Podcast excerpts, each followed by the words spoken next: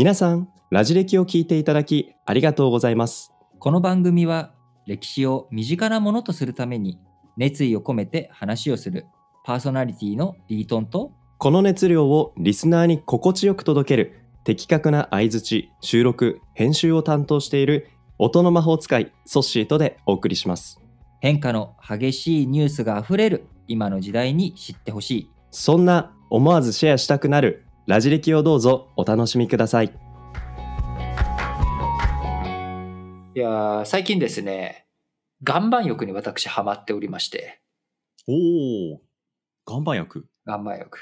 おこうね、やっぱりなんかじわっとこう体の芯から温めてもらえる感じがして、うんうんうん、すごくいいんですよね。なんかまあデトックスに効くとかっていうけど、ただ別に汗が流れてるだけだから、実際にデトックスできてるかどうかはわからないんですが、なんかそれでも、やっぱりこう、僕ちょっと冷え性なんでね。ああ、そうなんでですね。そういったものが治る感じもするし、あとはサウナもね、あるからサウナに行って、ロウリュ、うんうん、あの、風巻き起こされて、うんうんうん。もう熱風を全身に浴びると、うわ、砂嵐とかこんな、こう、砂漠で遭難したら俺もう、多分死んじゃうなと。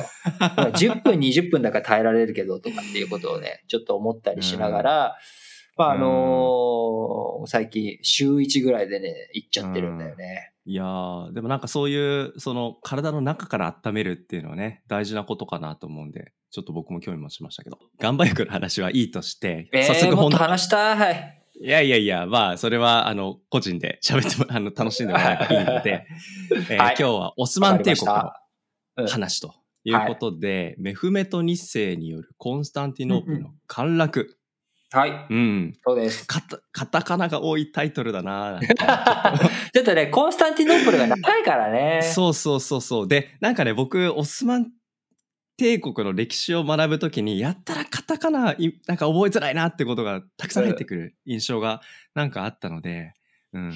今日これね早速来たなと思うんですよね。コンスタンティノープルっていうのは、まあ、今のイスタンブール、うトルコのお首都ではないんだよ。トルコの首都はアンカラなんだけど、まあ、うんうん。あの、一番こう大きい都市として、うん。あの、こう、コンスタンティノープルから名称変更したイスタンブールっていうところがあるわけですけれども、これをオスマン帝国が、あー要はイスラム教徒はこのコンスタンティノープルを手に入れることによって、まあ、飛躍的に世界が大きくなっていったっていう、まあ、こういった話があるわけだけれども、そもそもオスマン帝国というのは、まあはいトルコ民族、トルコ族が打ち立てた国なわけです。うん。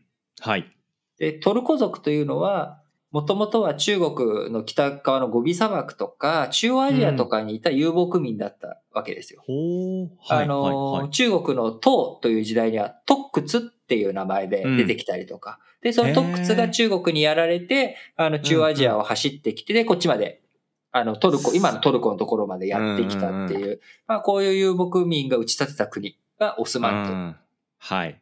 ね。で、遊牧民だけれども、あの、モンゴル帝国の時にも話をうん。以前したことがあるけれども、もうこの時代、まあ、15世紀ぐらいに入ってくると、工場兵器っていうものも強くなっていくので、ほう。万里の長城がただあるだけでも、こう昔は、あの、万里の長城ってお城じゃなくても今残ってるようなね、うん。ただ単に土塁を積み上げただけのような真の始皇帝の万里の長城でも、こう、馬が飛び越える、乗り越えるっていうのはすごく大変だった。はい。だから、そういうものを作ると、遊牧民っていうのは、こう、攻撃力を発揮できないっうんて。いう世界が、はい。モンゴル帝国が世界征服したタイミングぐらいから、土木技術がすごく発展して、工場兵器が、あー強くなってったわけよ。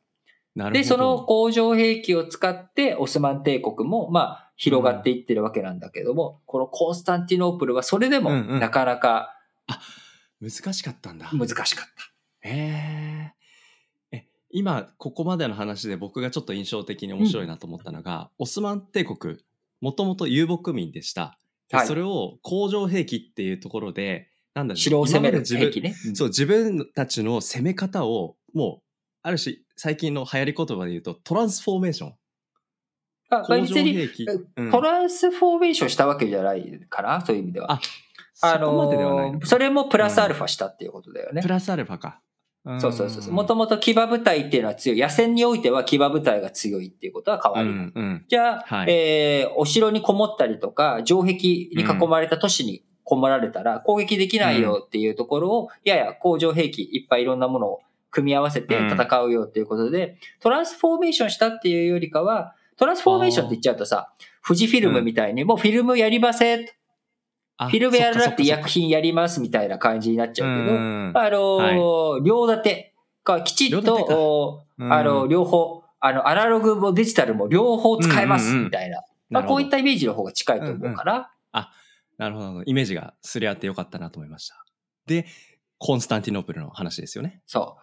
で、コンスタンティノープルっていうのは、なかなか何度も落とそうとしても落とせなうかった。ん。それだけ工場兵器とか騎馬部隊とかがいても、コンスタンティノープルっていうのはめちゃくちゃ守りが硬かったわけよ。うん。これはね、ぜひね、皆さん、あのーあの、コンスタンティノープル地形とかで調べてもらうと分かりやすいんだけど、うんうんうん。コンスタンティノープル、今のイスタンブールもそうなんだけど、はい。突端になってるのね。半ちょっと出てる岬のところのところを囲んだ都市になっていて、へー。三方が海になっていて、で、一方だ、け、あのーこう、城壁で守れば、まあ、うんうん。うん守れるような形になっているし、で、その、こう、海側から攻めようとしても、その海側のところには鎖を、その、はい入る口が短くなってるから、うんそこに鎖を設けて湾に入り込ませないようにしていたりとか、はあすごいこう、守りやすい土地だった。なるほったどな。すごい立地が、そういう意味で言うと、守る側からしたらいい場所だったねいい場所。。で、うん。じゃあ無視したらいいじゃんと。そんなところをさ、うんうんうん言っても、まあ諦めたらいいじゃんと。うん。すごく大切な拠点、ポイントだったから、まあ、あのーその、ビンゴで言ったら真ん中のバスだよね。ああ、だからどこにでも、も繋がるようなやつだから、ここを落とさないと、うん。こう、広げていくのにもなかなか広がりづらいと。うん。まあ、そんなところもあって、あのーこのコンスタンティノープルっていうものを落とせない限りにおいては、いくらどう頑張っても、うん。こう、オスマン帝国の拡大っていうものが限界があると。だからなんとか征服したい。でも、海からどんどん他のベネチアとかね、ローマとか、ヨーロッパから補給が続いてしまうと。補給が続く限り都市っていうのは落ちないじゃない。うん、落ちないですね。だからこれをどうにかしなきゃいけないっていうことで、なんとか倒したいと思った、えーメフメト2世、メフメト2世。オスマン帝国の征服王と呼ばれているこの男が、1453年にうんついにコンスタンティノープルを攻め落とすことに成功するわけですが、ほうが、その時にやったことというのが、それまうんうん、で鎖でね、はい。封鎖されていたははい。ここにどうしても船が入り込めない。うんで、ここが相手の防御線としてその鎖があるから弱まってる。あの、あんまりちゃんとしてないってこと分かってんだけど、攻め込むことができないと。で、うん硬い守りのところに大砲を撃ったりとか、いろんな工場兵器使ったりとかしても、下からね、掘っていったりとかしても、超えることができないと。うん俺はこのままじゃ負けちまうんじゃないかというところで、ある計画何をがやったんだろ金閣湾っていうその湾に入り込むところは鎖が、海のは鎖があります。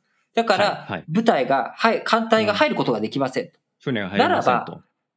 その対岸の山を、船部隊を乗り越えたらいいじゃない。ほう。山を船で、船を、山を乗り越えたらいいじゃないと。山を船で乗り越える？そえ、えでも船って山乗り越えられるイメージ全然僕ないんですけど。う。僕もない。けど、どうやったかっていうと、象とかいろんなものを使って、船を引き上げてええ運んだわけよ。要は、まあ、あの、おもちゃのさ、うんうん。あの、アヒルちゃんとかだったらさ、お風呂。で上げてさ、お風呂から洗面台に移すなんてできるじゃん。っあ、できます、できますね。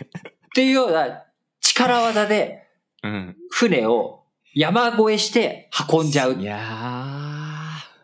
で、ザブーンとついた艦隊が、金閣湾のその鎖で守られていた内側に入ってきて。攻撃をして。ついにコンスタンティノープルが落ちてしまうと。うん。いや、なんか聞くとすごく、あの、簡単に聞こえるんですけど、実際そんな簡単だっけっていうやっぱイメージを持つからこそ、発想としてそれが湧いてくるって、結構特別なことなのかな。すごい、いや、まあ、それを実行したことがすごいよね。発想は多分ね、うんうん難しくなくて、それ、うんうんうんいや、運んだら、あの、海がダメなら陸から運べばいいじゃない。うんうんうんうん。パンがないならお菓子を食べたらいいじゃないぐらいのノリなわけよ。はい。でも、じゃあ実際それやんのって言った時に、うんうんうん。今、ソッシーがリアクションしてくれたようにさ、あの、いや、どうやって船山乗り越えんだよって。バカにして終わるところを、やっぱりバカにして終わらせない。そこで、あ確かにその発想あるよね。やってみよう。うんトライしてみよう。で、うんじゃあ成功するためには逆にどうしたらいいんだろうっていう。やっぱこの発想をしてゴールを決めた上で、そのゴールに向かってどういうステップにしていくのかっていう逆算の方策。これが実は僕らも含めて、あのーいや、そんなこと無理っ子だよっていきなり、えー思考停止するんじゃなくて、やっていくっていうことがすごく大切な事例だと思ってご紹介をしました。いや僕今完全思考停止してましたよね。思考停止してるよね。普通思考停止してるよ。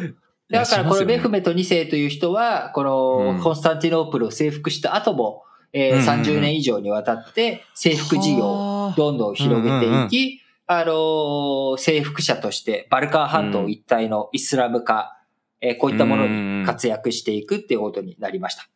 で、このメフメト2世が基盤を作ったはい。オスマン帝国がコンスタンティノープルを中心に、えー、各領土を拡大していき、最盛期を現出するのはこのメフメト2世から、えー後の時代になったあ。スレイマン1世という人が今度出てくるわけですけれども、このスレイマン1世の時代に次どうやって、えーオスマン帝国がさらに力を強くしていくのか、えー発想の転換だけじゃない、うん。こうやり方が何かあるのか、新しい知恵を、えー皆さんに何か提供できる話があるのか、次回、こうご期待。皆さん、ラジ歴では、学び直し日本史総復習編というサブチャンネルを用意しています。こちらは全35エピソードを聞いていただくことによって日本史の流れをつかめちゃう。こういった代物になっています。歴史を学び直したいんだけど、なかなか歴史の本読んでも何言ってるかわからない。頭に入ってこないという方、ぜひこちらを聞いて、えー日本史を学び直すための第一歩としてもらえたら最高です。日本史総復習編サブチャンネルは Apple、Google、Spotify 各プラットフォームでラジ歴日本史と検索していただくとお聞きいただけます。また Twitter でも質問、感想などを募集していますのでぜひお便りお寄せください。Twitter アカウントはラジレキで検索してフォローしてください。それではラジオ歴史小話本日はこの辺りまでお相手はリートンとソッシュでした。